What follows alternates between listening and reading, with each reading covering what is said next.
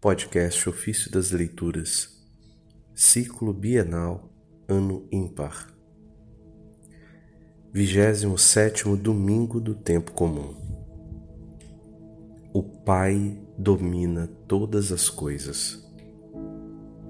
Das Homilias Pascais de São Cirilo de Alexandria, Bispo. Há um só Senhor, uma só fé, um só batismo. Há um só Deus, Pai de todos, que é sobre todos, age por meio de todos e é presente em todos.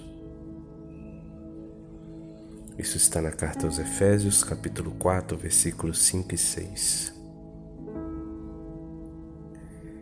Deus nosso Pai reina sobre todas as coisas e tudo governa. Doa a todos a plenitude da vida.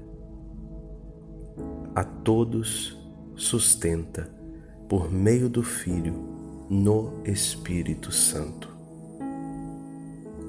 Isso não o realiza como por meio de um instrumento de trabalho. De fato, o Verbo dele gerado senta à sua direita e é partícipe do mesmo trono.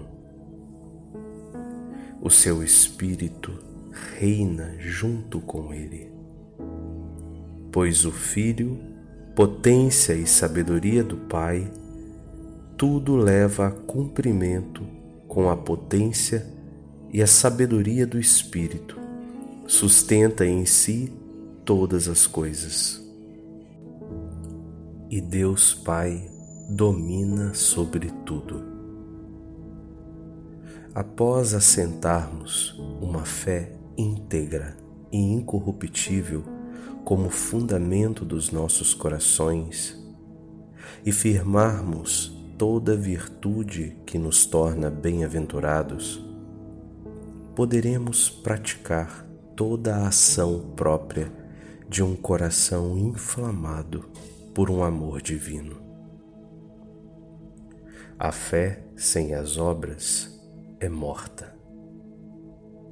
Da mesma maneira, as obras sem a fé para nada nos valem, conforme está escrito só recebe a coroa quem lutou segundo as regras. Isso está na segunda carta de Timóteo, capítulo 2, verso 5.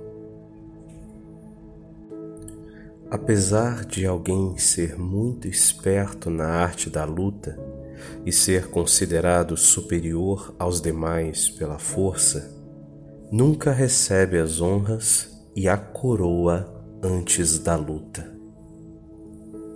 Lutamos então na presença de Deus e tenhamos em muita conta a Sua lei divina. Dirijamos o rumo das nossas vidas para onde Ele nos indicar.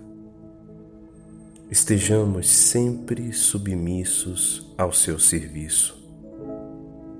Apresentemo-nos com suave odor, odor a Deus que preside o combate dos santos. Revelemo-nos, revelemo-nos, revelemo-nos inflamados por tudo que é bom e acesos por desejos indomáveis. Meditemos, enfim, aquela palavra pronunciada por Deus: Sede santos, porque eu sou santo. Assim, apresentemo-nos a Ele, ressuscitados dos mortos, para que, puros, sejamos recebidos por aquele que é puro. Comunguemos assim da mística bênção e teremos um coração repleto de todos os bens.